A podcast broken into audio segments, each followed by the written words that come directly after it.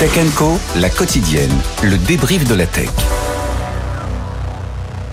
Et oui, le débrief de l'actu tech tous les soirs, c'est comme ça. 20h, 21h sur BFM Business. Avec euh, ce soir Salim Nassur qui est là. Salut Salim. Salut. Ravi de te retrouver. Toujours un plaisir. Bien sûr, ta montre connectée, bien accrochée. Elle est bien accrochée. Elle n'est pas dans le taxi. oh, c'est pas Non, sympa petit, ça. Petit tac, comme Elle est ça. petite On aime bien ça. de Non, mais bon, private joke pour ceux qui Oui, sont à private joke. Pour tout vous raconter, Salim nous dit François, j'ai oublié ma montre dans le taxi. Et puis au bout de 30 secondes, il me dit non, non, elle est à mon poignet.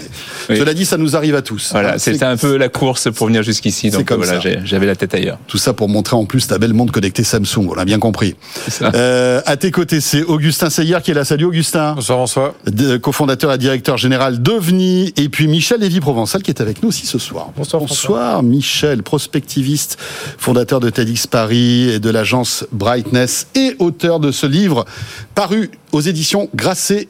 Voilà, un livre sur le métaverse, sujet évidemment d'actualité, euh, controversé, on le voit, hein, certains y croient, d'autres euh, n'y croient pas. Comprendre le monde qui vient, tu nous expliques tout ça euh, avec Morgane Soulier, avec qui tu as coécrit donc cet ouvrage. Oui, tout à fait. que tu en es fier. En, en quelques mots, c'est ça? En quelques mots, euh, c'est vrai qu'on a vécu une période euh, où le métaverse était vraiment dans le creux de la vague. Et là, le pari qu'on fait avec ce livre, c'est qu'on est en train de repartir. Et d'ailleurs, le Vision Pro dont on va parler tout à l'heure et, et- est probablement un signal. et intimement lié, bien sûr. On va en parler dans un instant. Donc voilà, Métaverse, il est là, comprendre le monde qui vient, paru aux éditions Grasset. Euh, messieurs, alors on va évoquer plein de sujets. hein. On le disait, euh, on va parler de cette histoire incroyable de deepfake qui a coûté 25 millions de dollars à une boîte. Et on en est qu'au début des réjouissances, hein, les amis, avec cette histoire-là. Euh, le, on parlera aussi du copilote, vous le savez, qui est sorti sur Office 365 pour les entreprises. Eh bien, on l'a testé, vous l'avez testé. Alors, qui l'a testé déjà? Moi, je l'ai testé. Voilà, et tu, tu, tu as des avis plutôt mitigés. On va en parler tout à l'heure. hein. Oui, on va en parler. Euh, mais pour débuter, donc, l'actu de ce week-end, c'est bien sûr la sortie du Vision Pro, disponible aux États-Unis depuis vendredi. Le premier casque de réalité mixte a créé des scènes surréalistes dans l'espace public, suscitant de l'enthousiasme, du- de l'enthousiasme, pardon, chez les uns, mais aussi de l'inquiétude chez les autres. Les explications de Blandine Dalena, qui est journaliste à BFM TV. On regarde ce reportage et on revient juste après. Si cet homme est autant acclamé, c'est parce qu'il est le premier acheteur au monde du casque de réalité virtuelle d'Apple. Un appareil révolutionnaire selon le dirigeant de la firme, avec lequel vous pourrez travailler, regarder un film, passer des appels. Jean-Baptiste a fait le déplacement jusqu'aux États-Unis pour se le procurer. Là, par exemple, à droite, j'ai Internet. Donc, euh, je suis en train de naviguer sur, bah, sur ma chaîne YouTube. Euh, on peut ouvrir plein de fenêtres. En face, j'ai euh, des photos. On peut zoomer dedans, on peut dézoomer. Et c'est assez bluffant pour le coup. Mais il y a un hic, son prix. 3500 dollars hors taxe. Et ce n'est pas son seul défaut. Il y a une batterie externe qui est assez grosse, qu'on doit mettre dans sa poche. Euh, batterie qui tient deux heures. Et il y a aussi le poids du produit parce qu'il pèse à peu près 650 grammes. C'est lourd. Et c'est ce qui explique que ce casque a reçu un accueil mitigé de la part de la presse américaine, qui pointe également quelques bugs. Le casque enregistre parfois de faux mouvements. Et surtout, beaucoup n'y voient pas d'utilité. Le casque en lui-même, c'est une démonstration euh, du savoir-faire technique d'Apple, ça c'est une certitude. Mais à quoi il sert vraiment Euh, Moi, j'ai pas envie spécialement d'être enfermé euh, pendant une heure, une heure et demie, deux heures. Il n'y a pas encore l'écosystème d'applications qui pourrait trouver euh, une utilité au Vision Pro. C'est un peu le mystère qu'entoure ce produit. Il devrait arriver en France d'ici la fin de l'année. Pour l'instant, il enregistre un très bon démarrage aux États-Unis, puisqu'il s'est déjà vendu à 200 000 exemplaires. C'est amusant de revoir encore ces longues files d'attente devant euh, des Apple Store. Hein, là, donc on était à New York. hein. C'est le, le- on va dire le store un peu emblématique hein, d'Apple. Euh, alors qu'est-ce que ça vous, euh, qu'est-ce que ça suscite en vous la, la sortie de ce Vision Pro? Alors, On en parle depuis un certain temps dans Tech Co. Avant d'écouter votre votre analyse, euh, juste un mot pour vous euh, signaler que demain soir dans Tech Co à partir de 20h, émission exceptionnelle puisque nous aurons sur le plateau le Vision Pro d'Apple. Il sera là. En chair et en os, j'ai envie de dire.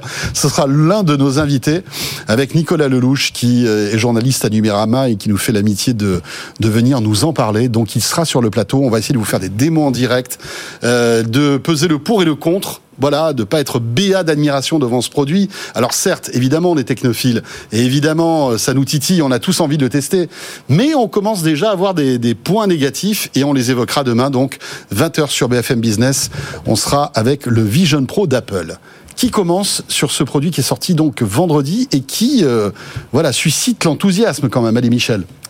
Moi, évidemment, les, les files d'attente, on les a vécues avec l'iPhone, on les a vécues avec l'iPad. J'étais moi-même à New York pour la sortie de l'iPad pour le récupérer, je me souviens. Euh, c'est un moment tout particulier. Il faut voir que Apple a, ses fans. Donc là, ils, vendent, parlent de 200 000, et effectivement 200 000 fans qui sont allés acheter euh, leur Vision Pro. Ce qui est en revanche intéressant, et pour moi c'est un signal euh, important pour ce qui va peut-être arriver, c'est quand même les images qu'on voit d'utilisateurs qui inventent des usages particuliers. Des usages, alors c'est risible, hein, clairement, dans la voiture, dans la Tesla, les usages dans le métro. Alors raconte, les usages... raconte-nous dans la Tesla, parce que c'est Bah, on drôle, voit- Augustin, on parlait avant de préparer l'émission. C'est-à-dire que tu as, tu as des... Alors évidemment, c'est des youtubeurs, c'est des gens qui se filment, etc., Oui. et qui poussent, le, on va dire, le, le bouchon au maximum. hein. Euh, ils sont dans la Tesla, Oui, c'est risible. Ils sont en train de conduire, en fait, pas vraiment, puisque la Tesla conduit pour eux. aux États-Unis. Aux États-Unis, c'est on peut faire des centaines de kilomètres sans, sans toucher. Voilà, c'est un. Cybertruck, donc euh, ça avance tout seul. Et ils portent leur casque et ils sont là en train de saisir des objets imaginaires, virtuels, en train de probablement travailler ou jouer, je sais pas trop. Mais, mais ce qui est intéressant en réalité, c'est que un peu comme les tout premiers téléphones mobiles à la fin des années 90 ou milieu des années 90, qui étaient honnêtement pas très bien acceptés par les populations. Socialement, c'était bizarre d'avoir un téléphone portable posé sur la table ou qui sonnait. On est en train de vivre quelque chose, évidemment, de radicalement euh, plus extrême avec ce, ce Vision Pro, mais on vit le, probablement le même phénomène. Ouais, moi je me souviens, c'est vrai, de la, de, de- des- des, des drames qu'on vivait dans les salles de cinéma. Je sais pas si vous vous souvenez au début du téléphone portable, les téléphones qui sonnaient pendant les, les séances, etc. Et après, il y a eu une autorégulation Ouais. qui s'est faite avec, euh, avec les années. Euh, Salim, et après, ce sera Augustin. Ah, je suis très perplexe, euh, mais j'ai toujours montré euh, un peu de perplexité par rapport à, à ce Vision Pro. Euh, bon, contrairement à, à- à Michel, euh, Est-ce que tu si as envie a- de tester déjà Oui, tester évi- évidemment. Moi, j'aime bien tout tester. euh, Voilà. J'aime bien tout tester, mais je suis pas pour ces univers euh, virtuels, même si là on n'est pas dans le métaverse. Euh, on est à, à la, à la frontière des deux, si tu veux. Mais euh, En tout je cas, on pense peut choisir les deux, hein, avec. c'est voilà, ça, le- le- le- exactement. On peut choisir les deux, et c'est bien d'avoir une surcouche.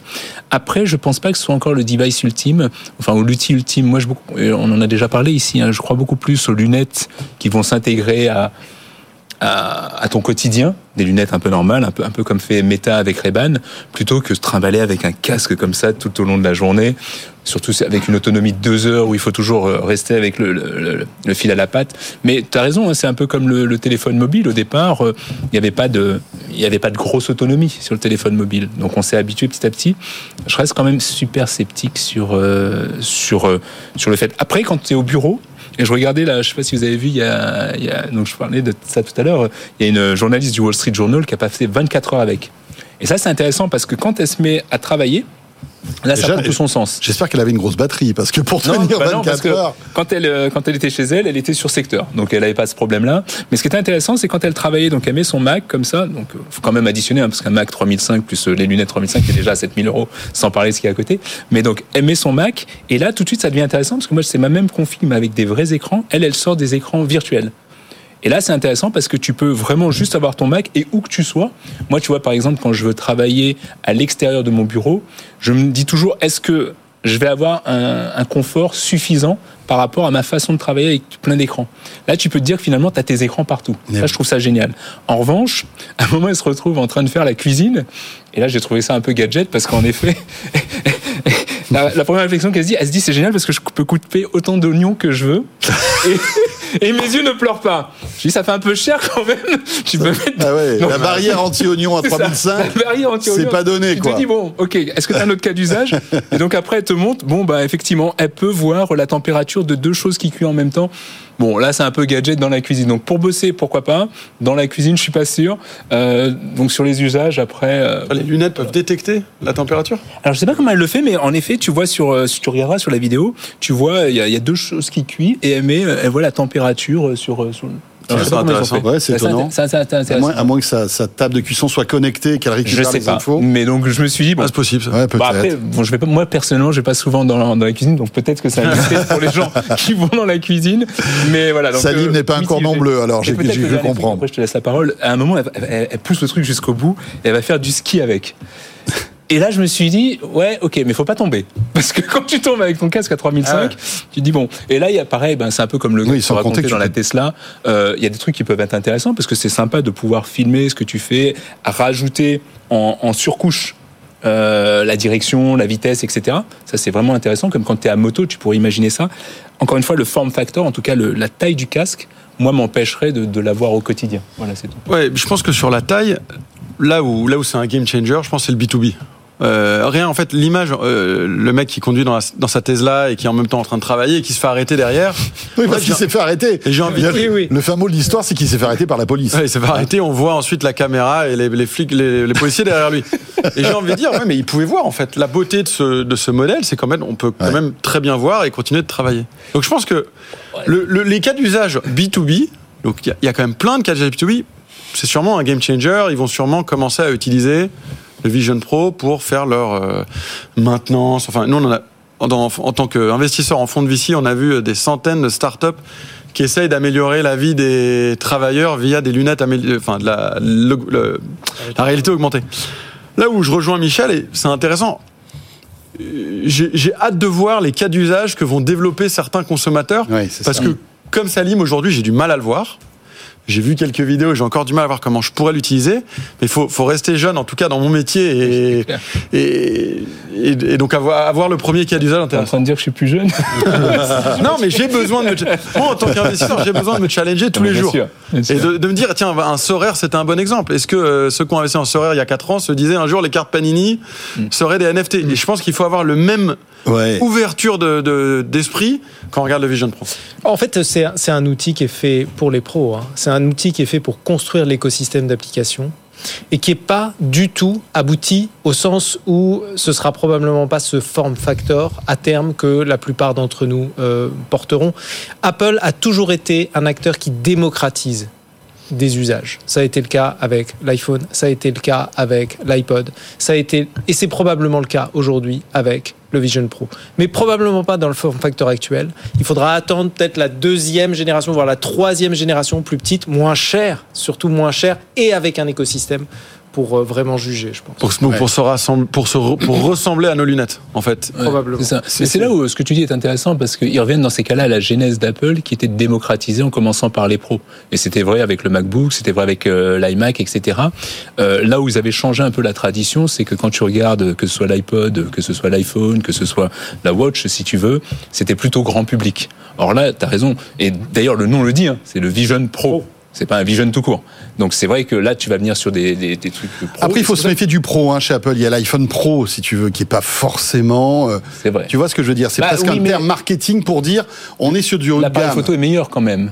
Oui. Donc, quand est-ce que c'est réservé aux pas professionnels? Ouais, bah, oui, t'as pas je besoin de pas ça en fait. T'as pas besoin d'un appareil photo si performant quand t'es quand t'es monsieur tout le monde. Mais, T'as raison. Mais ce qui est intéressant, c'est de, c'est de voir que ce produit, en fait, en est au début de sa vie. Qui aurait pu imaginer qu'un smartphone, il y a 20 ans, enfin 15 ans, euh, quand c'est sorti, allait faire tout ce qu'il fait aujourd'hui?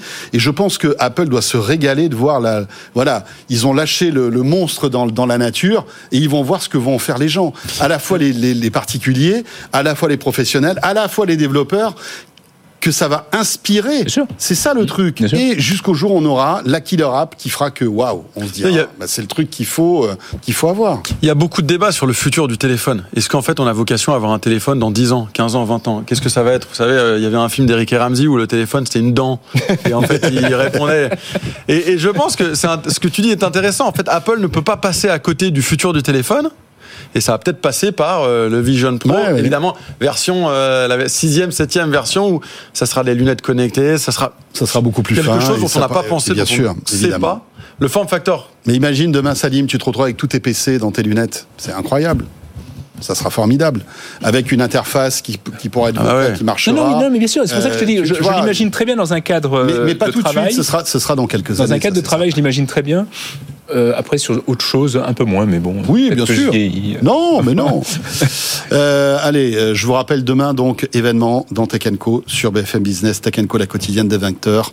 Le masque, euh, le Vision Pro d'Apple sera avec nous sur ce plateau. On essaiera de vous faire des démos en direct, si ça marche. C'est comme toujours. hein. Vous savez, les démos en direct, euh, il y a voilà ce petit euh, ce petit piment de frisson qui fait que ça marche ou ça marche pas. Mais on va on va répéter demain pour euh, essayer d'avoir le mirroring en fait pour vous montrer ce que voit la personne qui en direct porte le masque.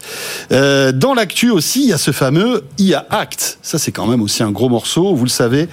Les 27 pays de l'Union européenne se sont enfin mis d'accord pour réguler l'intelligence artificielle. C'est une législation inédite hein, au niveau mondial pour réguler l'IA qui avait suscité de longs mois de débats. Et on écoute tout de suite euh, la réaction de Michel Paulin. Alors Michel Paulin, c'est pas n'importe qui, hein, c'est le directeur général euh, d'OVH Cloud. Il était l'invité ce matin de Good Morning Business. Vous allez voir, il a une opinion assez tranchée. Je pense qu'aujourd'hui, euh, l'IA pose des vraies questions fondamentales, éthiques, etc., et qu'il est important que la régulation et les réglementaires se posent la question de savoir s'il faut réguler. Moi, je trouve que c'est précipité, en revanche. On est les premiers au monde. Est-ce que c'est l'obje- l'objectif d'être les premiers au monde? Il y a d'autres sujets sur lesquels, par exemple, l'Europe est très en retard. Dans le cloud, euh, on n'arrive pas à réguler sur plein de sujets. euh, la mise en application du RGPD. Et là, il y a un nouveau sujet et immédiatement, on est en train de réguler. Donc, sur le principe de régulation, je pense que c'est important. Est-ce qu'il est indispensable d'être les premiers au monde à réguler et de mettre, euh, je veux dire, beaucoup le curseur très très loin? Je pense que ça, c'est vraiment regrettable. Voilà, très intéressant ce que dit Michel Paulin, qui est un peu la voix d'ailleurs de la France dans ce domaine de l'intelligence artificielle. Réguler, pourquoi pas, mais attendez, doucement. Voyons comment ça marche. Voyons euh, comment la France s'en sort. On a des pépites. Là, il faudrait pas que cette régulation les étouffe, en quelque sorte. Très intéressant les propos de Michel Paulin. Qu'en pensez-vous, les amis? Augustin, tiens, pour commencer. Je pense qu'Emmanuel Macron d'ailleurs est tout à fait d'accord avec ce qu'a dit Michel. Euh, J'ai l'impression.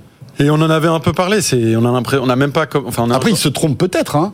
non, mais on est en train de réguler des, des, des cas d'usage qui n'existeront sûrement pas dans 12-24 mois. Et donc on est en train de se, enfin on est on est un espèce de marathonien. On a on est en train de porter euh, 5 kilos en plus pour faire le marathon alors qu'on n'a pas besoin quoi. Alors que le, le, le premier est à 200 mètres devant Ouais. en plus. Et Et lui, le- il a pas, il a pas ses pierres dans son Ouais, dos. exactement. C'est ça contraire. le souci.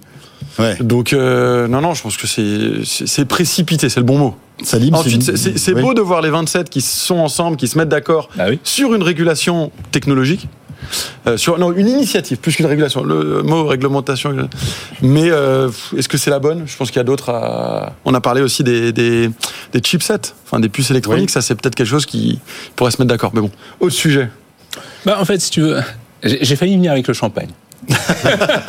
C'est vrai? Non, vraiment, vraiment. À consommer avec modération, Salim, bien sûr. Évidemment, avec modération. Non, c'est, moi, je, je suis désolé. Ce que dit Michel, euh, comme ce que dit, et j'ai beaucoup de respect pour notre cher président, euh, je suis pas d'accord. Et moi, je suis fier d'être citoyen européen euh, quand on sort un IA Act comme ça. Si je reprends ton analogie de, je cours le marathon. En fait, c'est pas un marathon. On n'est pas dans un marathon, on est dans un sprint. Un marathon, tu cours moins vite, donc tu peux t'arrêter s'il y, y a un mur et s'il y a une falaise. Là, on est tous en train d'être dans un sprint. Et si tu te ralentis pas un peu pour regarder où tu vas, au bout, il y a une falaise. Et parce que tu n'as pas pris le temps suffisant, tu tombes. Et c'est ce qui va, ce qui- va se passer si on régule pas aujourd'hui. C'est-à-dire qu'on est tous dans cette course un peu à, à l'innovation un peu effrénée, sans, en confondant innovation et progrès. Or, aujourd'hui, on n'est pas en train de juste sortir un nouvel iPhone. On est en train de, de travailler sur des choses qui sont hyper structurantes pour la société et pour le devenir de l'humanité. C'est quoi la falaise pour toi par rapport à un La falaise, pour moi, Google on, on- on va en parler tout à l'heure typiquement, c'est ces deepfakes. Ok? On, par- on parle de 25 millions qui ont été détournés, mais c'est rien. Quand on va voir ce qui va se passer cette année sur euh, les élections américaines et à peu près toutes les élections qui se passent dans le monde, quand on va voir ce qui va se passer sur, euh, euh, le, euh, bah, déjà ce qui s'était passé sur les réseaux sociaux, et là on va l'amplifier avec, avec l'intelligence artificielle, quand on va voir tous les biais des algorithmes, et on le sait, aujourd'hui, qui sont soit travaillés en Chine ou, euh, ou aux États-Unis, et que ces biais vont s'amplifier et vont amplifier les inégalités dans le monde. Tout ça, en fait, fait que et oui, à un moment, je suis désolé, faut, faut se poser. Et là où je ne suis pas d'accord, encore une fois, avec les propos qui ont été tenus, c'est pas précipité. C'est pas précipité parce qu'en fait, quand tu regardes, euh, le projet de loi a été lancé en avril 2021. Au contraire, effectivement, la sortie de ChatGPT a accéléré pour une fois pour qu'on puisse se mettre tous d'accord au niveau des 27 pour pouvoir enfin se dire, OK, on, on va pas traîner euh, un projet de loi de 10 ans, Hmm. et là on sera après la bataille. Là on arrive avant la bataille. Ça ne veut pas dire qu'il ne faut pas innover, encore une fois, ça ne veut pas dire qu'il ne faut pas continuer. En revanche, ça veut dire qu'il faut innover de façon raisonnable et que ces algorithmes qui sont euh, ce qu'on appelle euh, enfin, je sais plus le mot en, en français, quoi, mais fundamentals, si tu veux, c'est ce sur quoi on travaille, sur ces grands modèles, bah, il faut un moment qu'il y ait une Ouais. régulation. Et c'est toujours l'exemple que je prends et je termine là-dessus. C'est un peu comme si on laissait un labo pharmaceutique dire je, je, je, je crée un médicament et je le déploie. Non, tu peux pas le déployer. Il y a un certain nombre de règles dans les États qui font que tu dois le tester sur des animaux, ensuite sur une population cible et ensuite le déployer. Sinon, qu'est-ce qui se passe? Il va se passer vraiment des, des, des catastrophes qu'on ne saurait pas ma- maîtriser. T'as une conviction que la tech ne peut pas s'auto-réguler? Bah, c'est pour ça qu'il y a des États. Et c'est pour ça que je suis content d'être citoyen euh, européen. Alors, ju- juste avant que d'avoir ton avis, Michel, euh, qu'est-ce que c'est que cet IA Act? Parce qu'on on en parle, mais on ne sait pas trop ce que, ce que ça va réguler. Finalement, je ne sais pas ce que vous en pensez, mais ça va pas. Ça, révolutionne. C'est une régulation assez light quand même. Hein. Euh, Je ne sais pas ce que tu en penses, euh, Salim. Euh, en fait, ça va réguler, on va dire, les systèmes d'IA à haut risque qui entraînent des préjudices pour la santé, la sécurité, les droits fondamentaux et la démocratie. Ok? Euh, il y a aussi des systèmes de catégorisation biométrique. Par exemple, euh, les opinions politiques, religieuses, philosophiques et orientations sexuelles et races ne pourront pas être liées à la biométrie et aussi, évidemment, extraction non ciblée d'images faciales sur Internet ou par vidéosurveillance. Euh, ce que fait la CNIL aussi finalement en France, hein, on le voit avec ce débat des, Jeux Olympiques.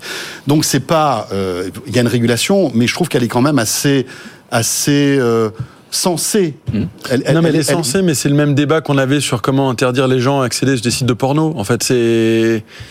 C'est ultra compliqué à mettre en place. En Bah, Oui, c'est sûr que c'est pour ultra ça que- compliqué. En fait, c'est peut-être pas précipité. Moi, je me souviens, on avait, quelqu'un avait utilisé une analogie bon, de coup d'épée dans l'eau, quoi. C'est, euh, on régule des trucs irrégula- irrégulables et euh, qui n'existeront plus dans 12-24 mois. Mais bon. Je sais pas pourquoi irrégulable. Au contraire, c'est assez simple en fait. Au final, et après on te laisse parler parce que tu t'es pas beaucoup exprimé, mais c'est finalement assez simple. Il n'y a pas 50 boîtes aujourd'hui qui euh, créent des modèles qui sont qui vont être vraiment utilisés par la masse. Il y a un moment, il y a des cadres à mettre en place. Tu vois, et tu parlais notamment de de, Ouais, mais- de, de ce qu'il y a dedans.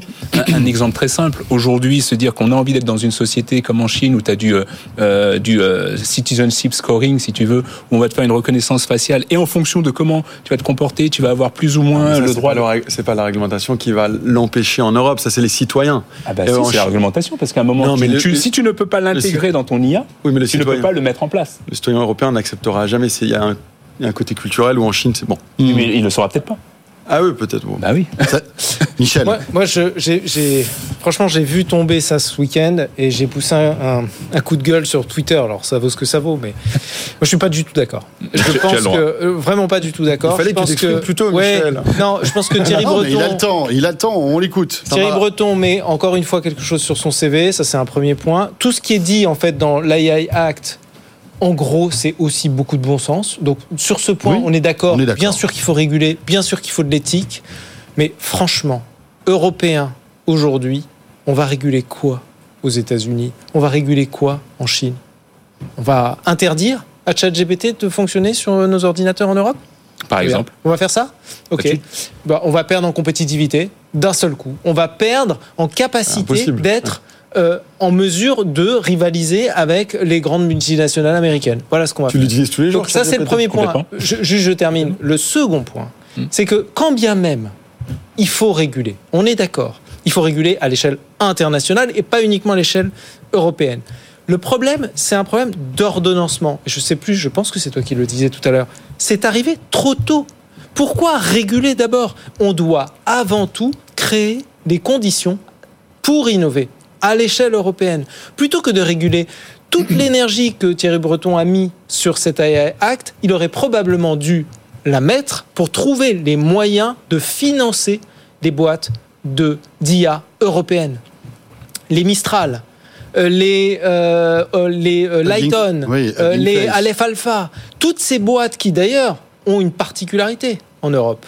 On est open source en IA. On a une chance qui est de pouvoir s'appuyer sur des communautés pour avoir moins de coûts, moins de ressources à payer pour pouvoir développer ces IA qui servent aussi le bien commun. Moi, je pense qu'il a fait une énorme erreur à ne pas s'attacher à financer d'abord et ensuite se poser la question de la régulation. Mais là, on est en train de cadenasser. Qu'est-ce que va faire une start-up aujourd'hui? Elle va se taper les 800 pages de l'AI Act avant de commencer à innover? Moi, j'ai, moi, j'ai une activité de développement d'IA. On a développé depuis un an et demi des IA avec euh, de, du Mistral, avec de l'OpenAI, avec évidemment du Google, avec, etc. Qu'est-ce que je dois faire? Je dois me lire les 800 pages et vérifier ma compatibilité. Attends, pardon, et, et après, il y a un effet de scope 3, c'est-à-dire l'équivalent d'un scope 3, c'est-à-dire il faut qu'OpenAI soit compatible, il faut que Mistral soit compatible. Donc, en gros, je me retrouve potentiellement dans une situation floue juridique à ne pas pouvoir déployer mon IA parce que je suis pas conforme avec l'IA Act. Voilà Alors, la situation. Avant, avant de vous donner la parole, messieurs, juste une chose. Donc, il, il va y avoir à la suite de cet IA Act, une, la création d'une entité qui va vérifier si l'IA Act, en fait, est, euh, est respecté, en quelque sorte, voilà, euh, avec des sanctions financières pour euh, les boîtes qui ne le respectaient pas, hein, jusqu'à 35 millions d'euros, ou 7% du chiffre euh, d'affaires annuel mondial, enfin voilà, ou euh, 3% du chiffre euh, aussi mondial pour d'autres types de- d'entreprises, en cas de, de manquement au règlement. Euh, Salim. Je voulais juste rebondir sur ce que tu disais sur le, le frein, en fait. Euh, Comme tu dis, tu as une boîte, on a tous des boîtes. Euh, c'est pas pour ça que tu as lu tout ce qui se faisait d'un point de vue juridique quand tu as monté ta boîte. Tu connais les basiques et t'as pas tout lu. Tu, le liras quand on aura besoin. C'est la même chose avec l'IAC. Si tu veux aujourd'hui se dire que c'est un frein, je vois pas où. C'est juste à un moment, encore une fois, tout ce que tu as dit, retranspose-le à chaque fois en disant si je suis un laboratoire pharmaceutique, est-ce que j'ai le droit de faire ça? Et tu n'as pas le droit de faire ça. Parce que quand tu dis open source, c'est génial, j'ai toujours dit open source, c'est génial, mais quand tu te dis que tu peux mettre des modèles qui sont puissants, qui vont avoir un impact sur l'ensemble de la population et que c'est pas réglementé, je suis désolé, c'est une vraie On est responsabilité. d'accord sur la nécessité Bah, de c'est une vraie réglementer. responsabilité. et la- Mais bien sûr, Ouais. on est, on est d'accord. La seule chose, c'est que c'est aussi un problème d'ordonnancement. Et évidemment, je ne vais pas lire les 800 pages, j'ai aucune compétence juridique, mais je vais avoir des frais juridiques. À chaque fois qu'une nouvelle fonctionnalité va arriver, il va falloir que je me pose la Non. question de la Et puis- compatibilité. Et puis, la avec question, la- est-ce que ça va pas ralentir le, on va dire le, le, le- le- la, la créativité d'un euh, d'un Mistral? Mais est-ce que le par RGPD déjà Mistral, ça, déjà Mistral, moi ça me fait marrer parce qu'on n'arrête pas de mettre Mistral en avant. mais parce Mist- que non, non, je suis mais, d'accord. Non mais Mistral, Mais- mais juste, c'est un financement américain. Donc faut qu'on. C'est Oui, mais c'est une boîte française. C'est une boîte. fran- Euh, je crois qu'elle est. Elle est immatriculée aux États-Unis. Il faut quand même vérifier. Ah bon? Je sais pas. Ah non, peut-être. Non, Non, je, je confonds je avec pas. euh, C'est une boîte Hugging Face. Pardon, je confonds avec Hugging Face. Je vais, je mais vais- mais il oui, y a- alors voilà. Hugging Face, c'est une boîte franco-américaine, Voilà, mais je crois exactement. que Mistral est Tu as français. raison. Hugging Euh, Face mais- est 100% américaine, Ouais. fondée par un. Voilà, fondé par ouais, des, des Français. par un Français. Mais, mais juste là-dessus, sur le, le fait de. Attends, Mais pardon. qui est très présente en France. Oui, je referme la parenthèse. oui, oui.